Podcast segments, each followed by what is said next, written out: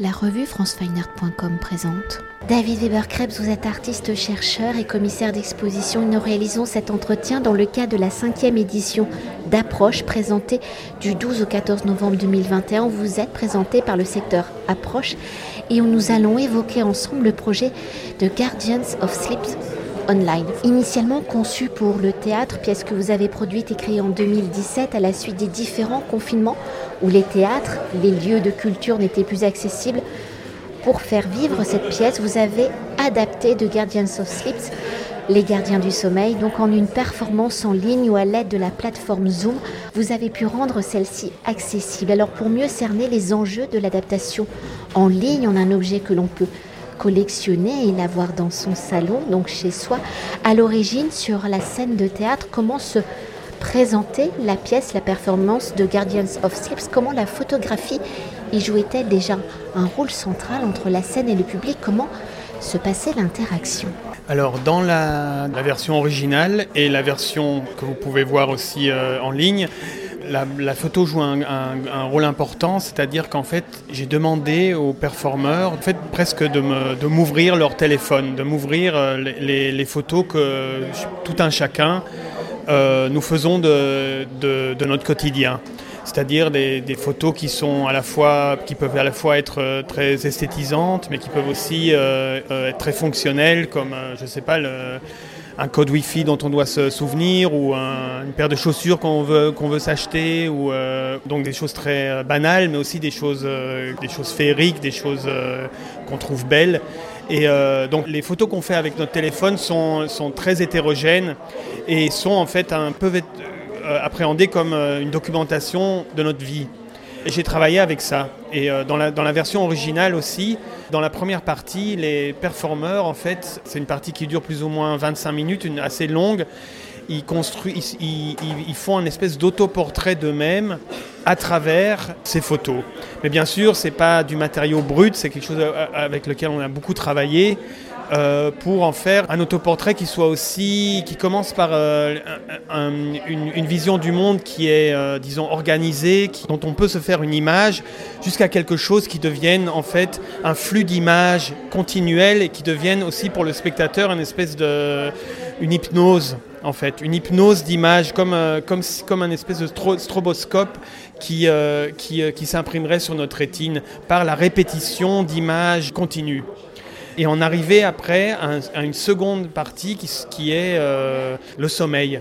Et dans la pièce originale, comme dans celle-ci, l'idée c'est en fait que le performeur après va se coucher devant ou pour le spectateur et lentement va ben, s'endormir devant le spectateur. Et le spectateur alors est, mis, dans la position que de devenir en fait le, gardien du sommeil, c'est le titre de, la pièce, le gardien du sommeil de ce performeur.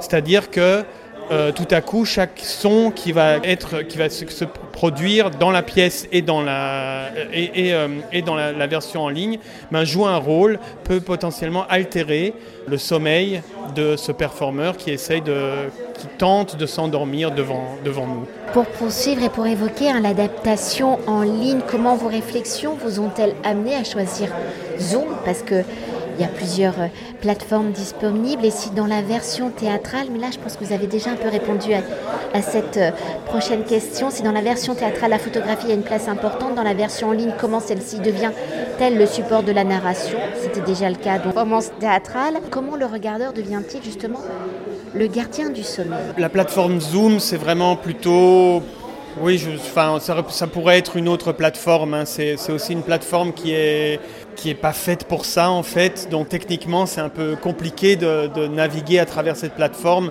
C'est devenu celle-là, c'est pas très important. Ce qui, est important, c'est vraiment que je demande aussi au. Donc, donc la performance est vraiment destinée à une toute petite jauge, disons, maximum 5 personnes. Euh, donc c'est quelque chose de très intime, très intimiste. Et, la chose qui est très importante, c'est que je demande aux, spectateurs, aux, participants, de garder leur microphone allumé. Ça pour moi c'est très important parce que ça crée justement cette interaction que je veux créer entre, entre le spectateur et le performeur. Et euh, du coup, oui, en fait, on, pourrait tout à fait imaginer, enfin, la performance maintenant, les, gens qui, la font, les, performeurs sont à Bruxelles.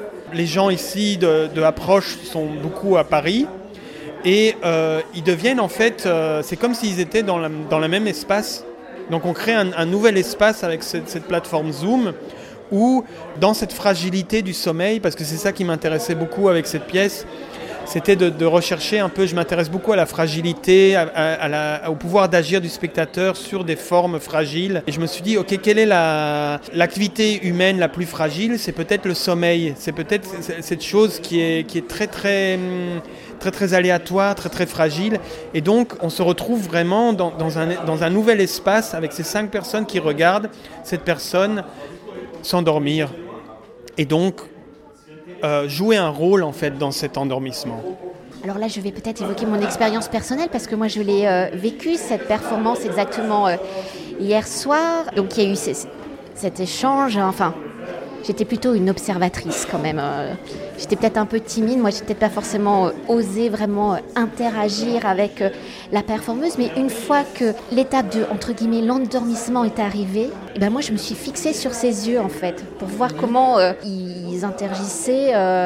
oui, comment est-ce qu'elle dormait vraiment d'abord Oui, il y a cette question de hein l'authenticité. et, je sais qu'à force de, de, me fixer sur ce point, ben, moi-même, j'ai commencé à m'endormir. Oui, oui.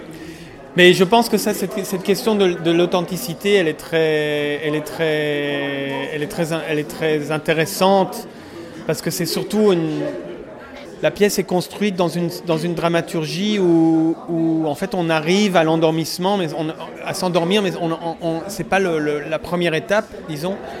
Je trouve que, enfin, j'ai réussi mon pari si, si, si vous avez l'impression Enfin, si, si, vous vous endormissez aussi, donc s'il y a une espèce d'empathie qui, se crée entre, euh, entre vous et, la personne de l'autre côté sur votre écran, euh, ça veut dire qu'il y a vraiment une relation qui se crée aussi. Euh. et pour moi, c'est, disons, au départ, l'idée c'est vraiment de prendre soin quelque part, presque symboliquement, de cette personne qui s'endort là de l'autre côté mais, clairement, il y a beaucoup de gens qui s'endorment et pour moi, pour moi c'est OK.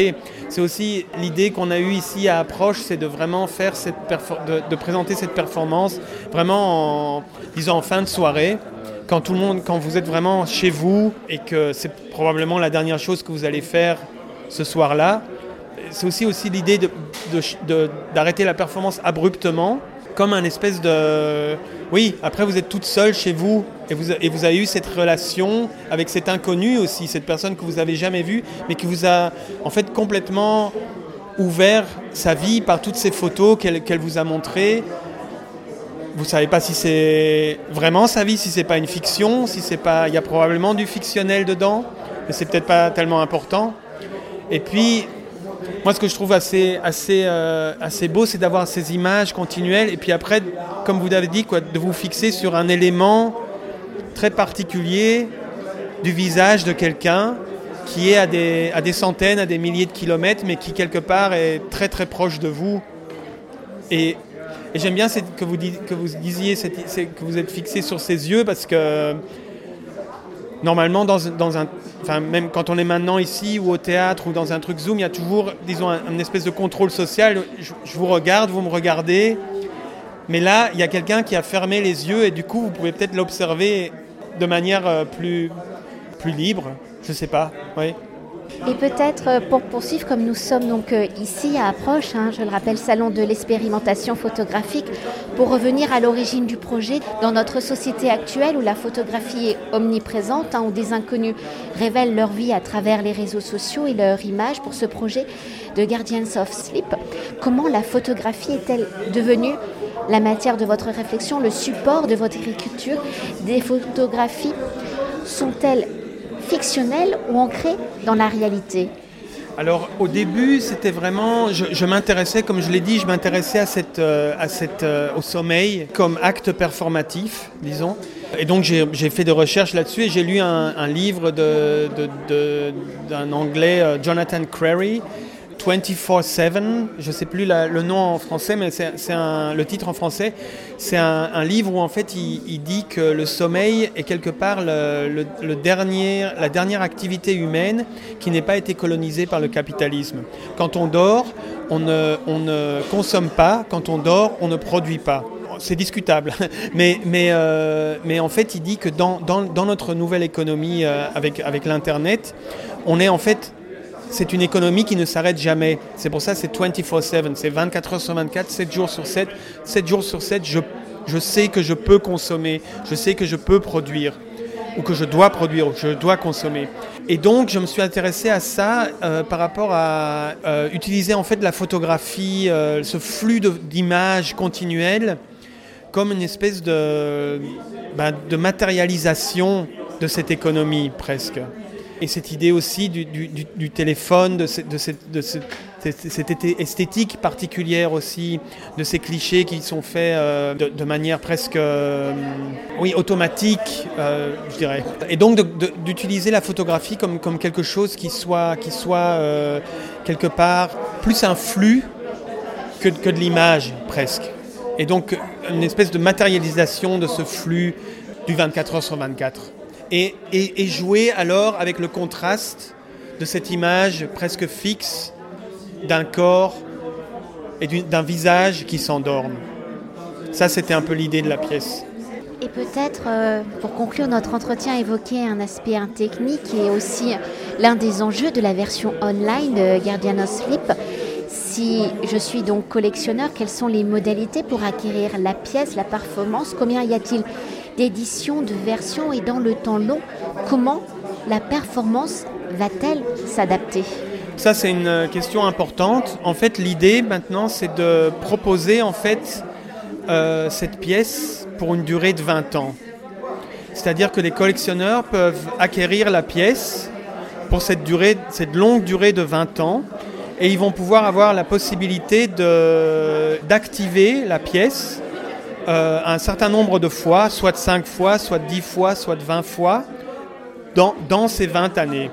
Et donc, la conséquence de ça, c'est que comme, comme ces images sont euh, la documentation des vies de ces performeurs, eh ben, ces images, cette séquence d'images, ce flux, ben, va évoluer dans les, dans les 20 prochaines années.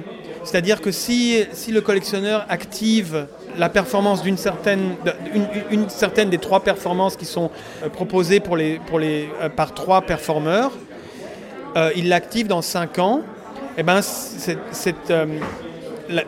la, séquence d'images aura, changé, mais aussi le performeur ou la performeuse.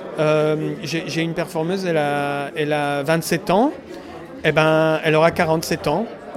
et sa vie aura changé. Pour l'instant, elle parle beaucoup de, de, de, sa vie dans une colocation euh, et, de, sa vie qui est d'une femme de 27 ans qui vit en colocation et qui, vit un espèce de conte de fées dans cette colocation. Et eh ben, dans 20 ans, il est probable que, que sa vie aura, aura, beaucoup changé. Et donc, pour un collectionneur, c'est très intéressant de suivre la vie de ces performeurs à travers cette pièce à travers, à travers, à travers ce flux d'images et aussi, bien sûr, le visage de cette personne qui aura aussi changé dans les, dans les, dans les 20 prochaines années.